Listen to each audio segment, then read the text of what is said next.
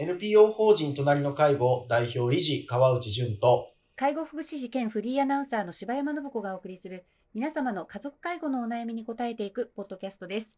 3月第3回目の放送となります。隣の介護のラジオ今週もよろしくお願いします。はいお願いします、はい、え今週来週は、えー実際川内さんがのご相談を受けられた内容の事例からということでお伝えしたいと思うんですが今回は、えー母が亡くなった後仕事が手につきません。といううんお子さんから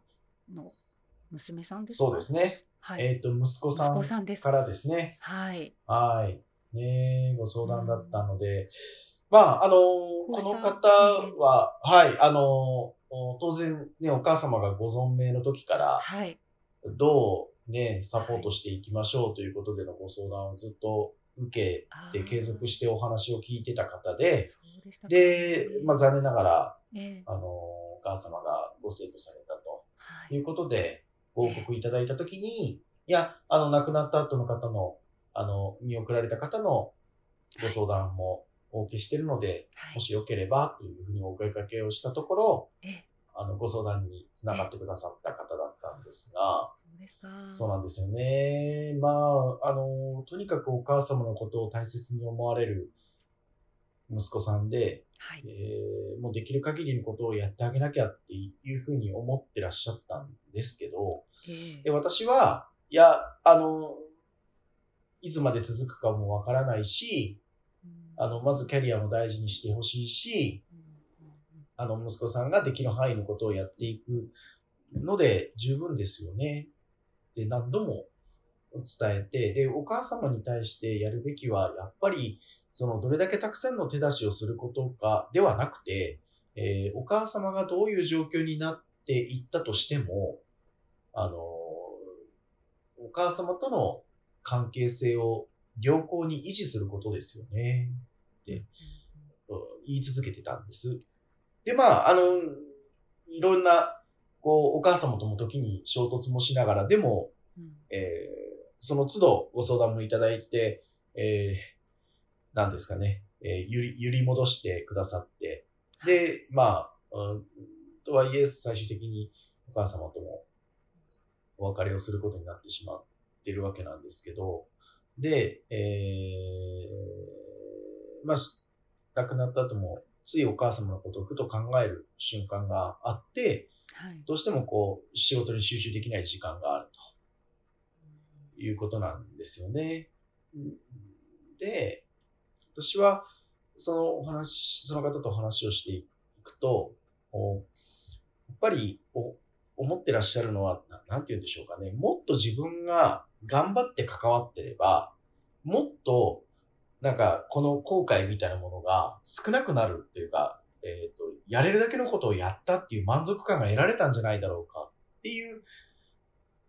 ところがお考えを持たれてたんですけど、えうん、あれもやれて、これもやれたんじゃないかっていう考え方を持っていらっしゃったようなんですけど、いや、うんでも、私はむしろ頑張って頑張って介護した人ほど後悔が強く残っていることをよく知っているので、あの実際に介護を終えられた方の相談を受けると、頑張った人ほど後悔が強いので、この方がもし本当に頑張ってたら、もう、あの、今の、その、仕事が手につかないほ程度で済まないというか、なんかもう本当に後を追うようなほどに気持ちを痛めた可能性があるので、いや、むしろそれぐらいで済んでよかったですよ、と伝えたし、で、あの、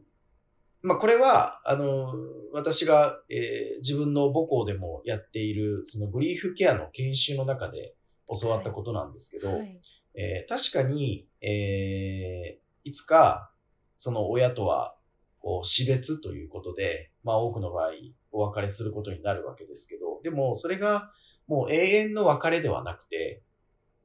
もう一度会える日が必ず来ると。で、それは、残念だけど、その、今回で言ったら息子さんが亡くなってお母様の元に行くときが再会のお日になるわけですけれども、でも、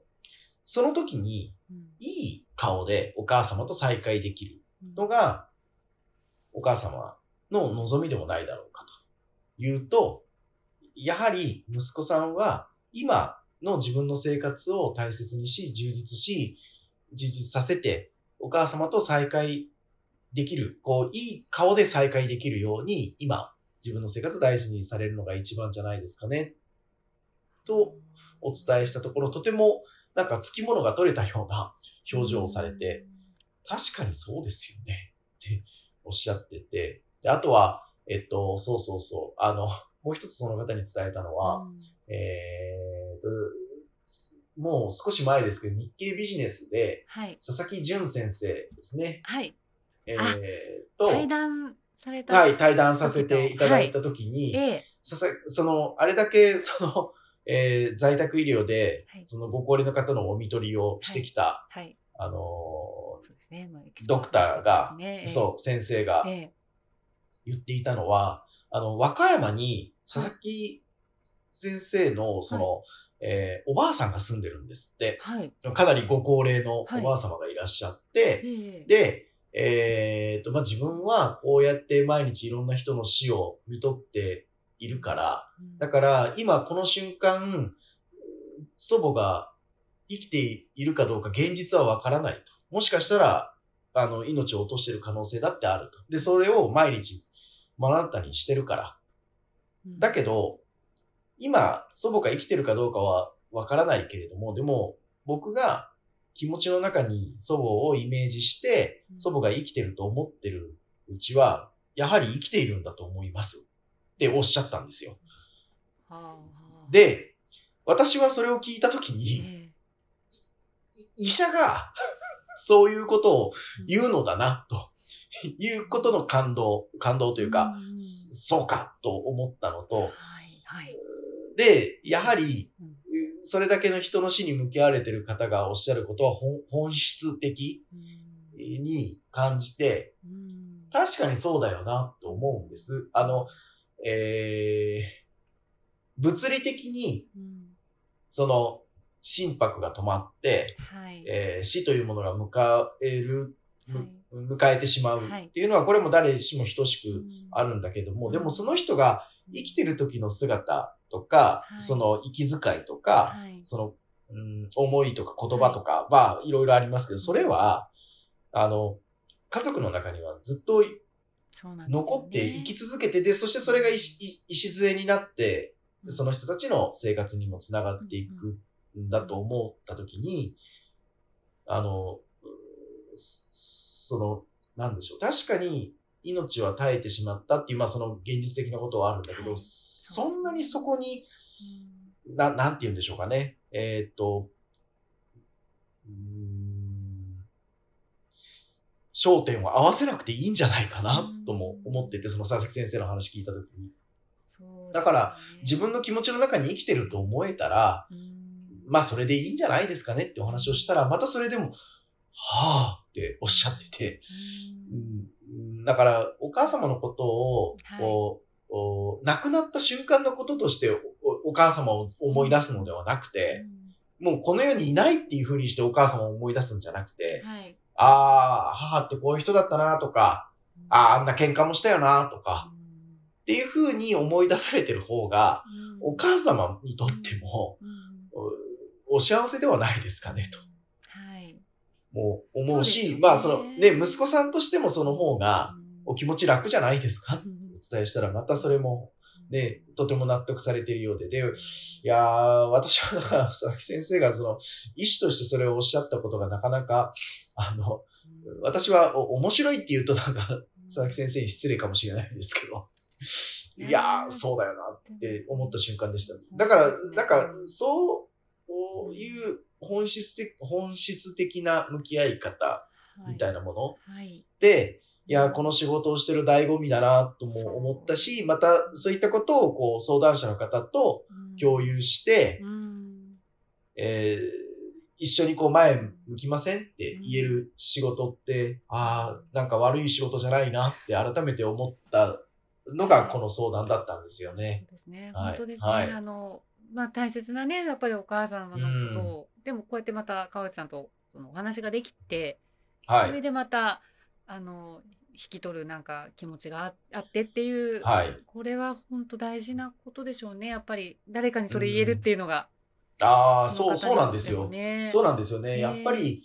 あの、人に話すことで、うんその、自分の気持ちを整理していくっていうのがうん、本当に大事だなと、うん。まあね、この相談の仕事してると余計にそう思うわけですけど、でもなかなか、うん。その日本人ってそういう、こう、習慣がはい。あまりなかったりするんですけど。そうねたとても、そうですよね。なんかこう、なんていうんですか、言葉になかなかね、こう、しうんにくいというのかな、なんか、そうです形があるようなものではね。ないようなお話ですもんね。そうですね。うん。でもね、うん、なかなか誰にでも話せる場ではなかったりも、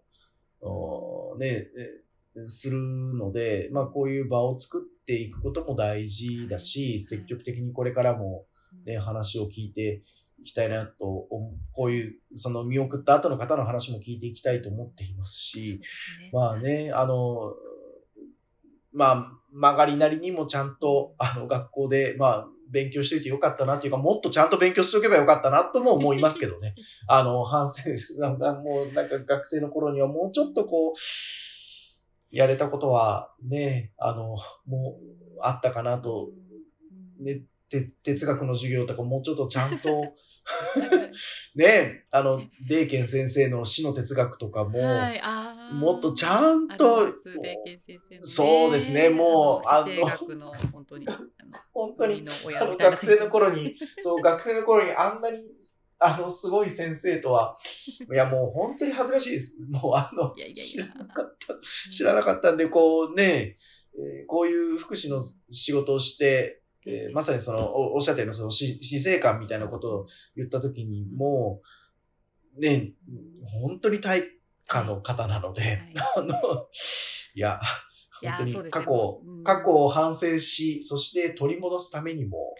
ちゃんと仕事をしたいと思います。頑張ります。なんかはい。最後は反省の弁みたいになっちゃったんですいやーい、やいやあの、いや、もうやっぱり、でもねでもね、そう、そうなんですよ。あの、相談者の方にやっぱ教えていただくんですね。あえーいや、そう、そう、学生時代にも言われてましたけど、えうん、あなたが人に何かを与えるのではなくて、あなたが与えていただいているのですよって言われるんですけど、言われる、言われたんですけど、その時はまだ20代前半のもう鼻持ちならぬ、どうにもならない学生でしたので、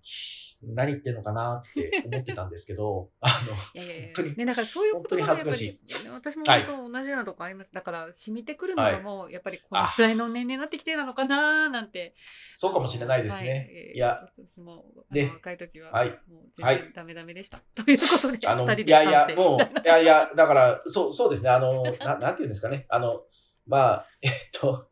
まあ、成長を